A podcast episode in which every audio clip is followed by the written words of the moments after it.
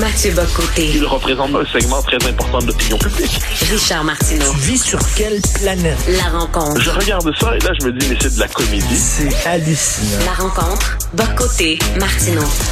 Alors, Mathieu Éric Duhem, bien sûr, monte dans les sondages. On l'a vu avec le dernier sondage Main Street qui le donnait à 24 en deuxième position derrière la CAQ à 36 Est-ce que Éric Duhem va réussir, selon toi, à rallier euh, les péquistes, les gens qui votaient traditionnellement Mais qui se reconnaissaient dans le discours, par exemple, d'un Joseph Facal ou d'un Jacques Brassard, qui était PQ un peu plus de droite, un peu plus conservateur, et puis bon, qui ont vu leur parti s'en aller très à gauche au cours des dernières années, et qui ont décidé, ben là, on, va se rallier autour de, Duhem. Est-ce que ça serait possible, ça? Ben, premier élément, la montée de Duhem, je pense, 24% ça me semble, à moins que ce soit confirmé par plusieurs sondages, mais ça me semble exagérément élevé, mais ça, ça, ça témoigne du fait qu'il y a une poussée qui est probablement pas à 24, mais qui, euh, qui est rendue significative. Le Parti conservateur est devenu une vraie force politique. Est-ce que des éléments, des, gens qui votaient Parti québécois traditionnellement pourraient euh, voter pour le Parti conservateur de Duhem, je dirais tout dépend de ce dont sera fait l'élection. C'est-à-dire que si Éric Duhem, parce qu'on on le sait, c'est le, le, le, Parti conservateur du Québec est un parti qui était traditionnellement ultra-fédéraliste. Euh, très pour porter sur le bilinguisme dans les faits officiels. Adrien Pouliot faisait ses discours en bilingue. Et, et, et euh, qui était un parti euh, assez favorable à l'immigration massive, il faut pas l'oublier, mais qui voulait un État petit, un petit État. Là, le Parti conservateur du N s'en est emparé. Il en change l'identité politique, c'est le moins qu'on puisse dire. Euh, il le relance sur la critique des mesures sanitaires, mais euh, à moins d'être rendu à la 27e vague quelque part en octobre, l'élection ne se jouera pas sur la COVID, ou du moins pas seulement sur la COVID. Être un élément du portrait, mais ce ne sera pas tout l'élément le, les idées du M sur le fond des choses, c'est un fondamental, c'est un libertarien du M, c'est un populiste libertarien, davantage qu'un conservateur d'ailleurs. Donc là, la question est de savoir quel programme il va se construire au-delà donc, au-delà A de la crise sanitaire, B de son libertarianisme qui, lui, a une portée électorale assez limitée au Québec.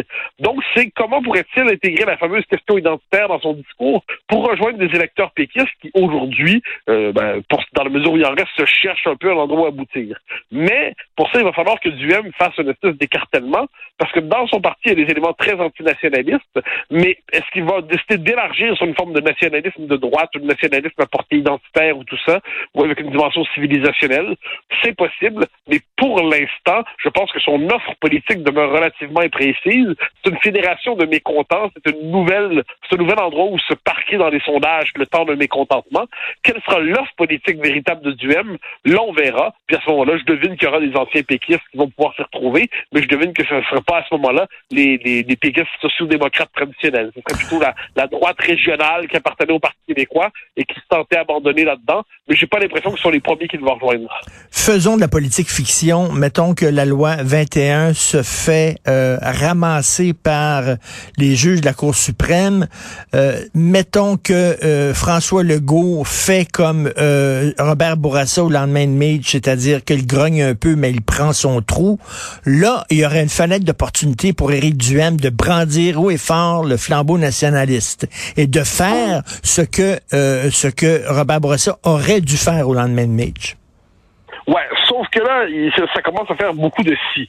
C'est-à-dire, euh, mais alors que la, question, bon, le nationalisme d'Éric Duhem, ça, je pense que c'est, je, je sais pas si c'est un secret bien gardé, mais le Duhem est tellement, pour certains, enfermé dans cette caricature qu'on oublie qu'il y a un parcours politique assez intéressant en lui-même. Duhem a, a commencé au politiquement Parti québécois. Parti québécois, Bloc québécois. Il était conseiller de Michel Gauthier, c'est un conseiller de Michel Duceppe, de, Michel, Gilles Duceppe, dis-je. À l'origine, c'est un nationaliste et un indépendantiste. Il considère que le Québec a raté l'occasion historique de devenir indépendant. dans la deuxième moitié des années 90, il rejoint l'Alliance canadienne dans son aile à la fois libertarienne et décentralisatrice. Et là, depuis, c'est ça son espace. Donc, sa position sur la question nationale, c'est la décentralisation.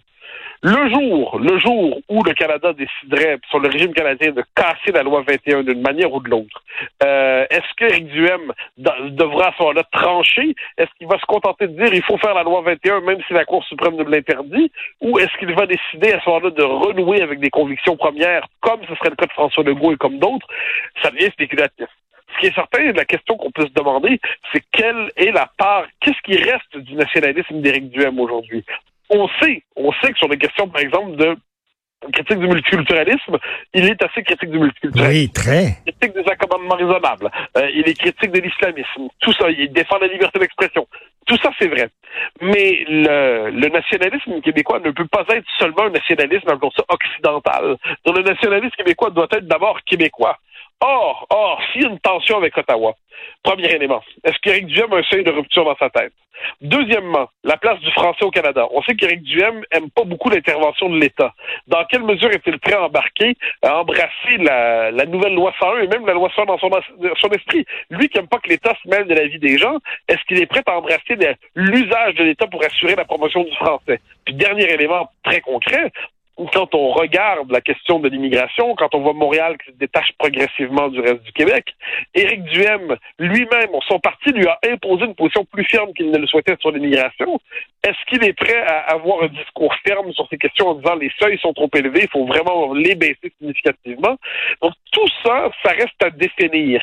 Euh, sa force pour l'instant, je pense, pour chez les, dans les éléments nationalistes, c'est qu'une bonne partie l'électorat nationaliste a décidé pour l'instant, on verra si ça va changer, de ne plus écouter ce qui se passe au PQ et une bonne partie de l'électorat nationaliste aussi se tourne vers la CAQ, mais marque une insatisfaction vers la CAQ. Donc, une forme de, de flottement électoral disponible. Sera-t-il capable de le capter? Euh, c'est un point d'interrogation légitime. Il n'en demeure pas moins que sa position demeure pour l'instant relativement floue sur ces questions importantes. Écoute, Eric, je le connais. Là, on était amis de, de longues années. Euh, je, je l'ai vu lire plein de bouquins euh, à côté de moi.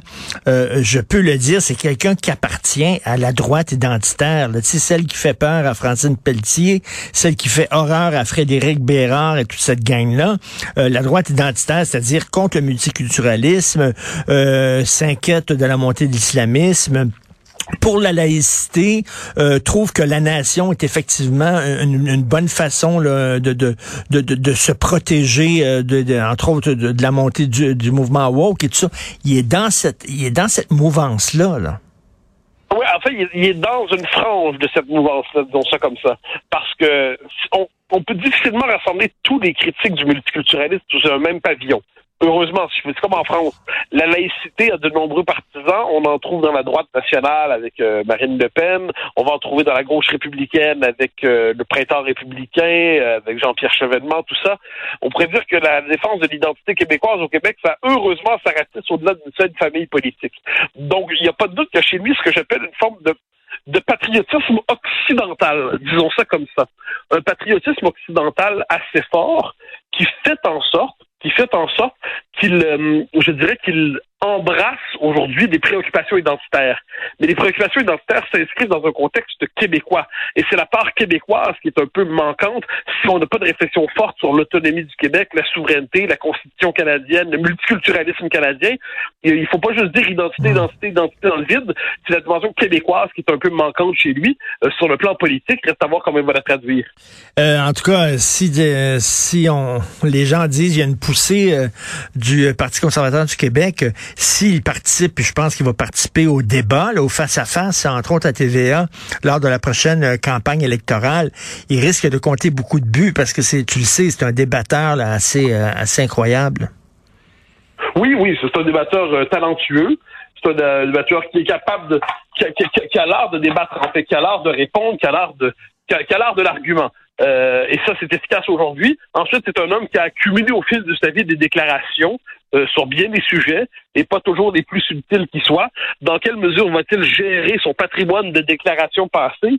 Donc, c'est une question aussi dans ce, dans ce paysage. Comment va-t-il tenir tout ça, hein, ces, déclarations d'hier et d'aujourd'hui? Euh, ça risque d'être plus compliqué. Est-ce que les électeurs sont prêts à oublier qu'il a été commentateur et polémiste, ben ça, ça on verra. Ça fait partie du risque quand on est euh, chroniqueur de se en politique. en tout cas, il est en train de faire vibrer les murs du temple caquiste. Tu le vois, là. Ah ben oui, non, mais la CAQ s'en inquiète. La CAQ se dit, est-ce que dans la région de Québec, on est fragilisé? La CAQ se dit, est-ce qu'on pourrait perdre des sièges? La CAQ se dit, la menace vient de là. Et ça, c'est une véritable question qu'il se pose. Et on le voit sur des questions comme le tramway, peut-être sauter dans plein de panique aussi. Tout à fait. Ben, merci beaucoup. Euh, on se reparle demain, Mathieu. Bonne journée. Au grand plaisir. bye. bye.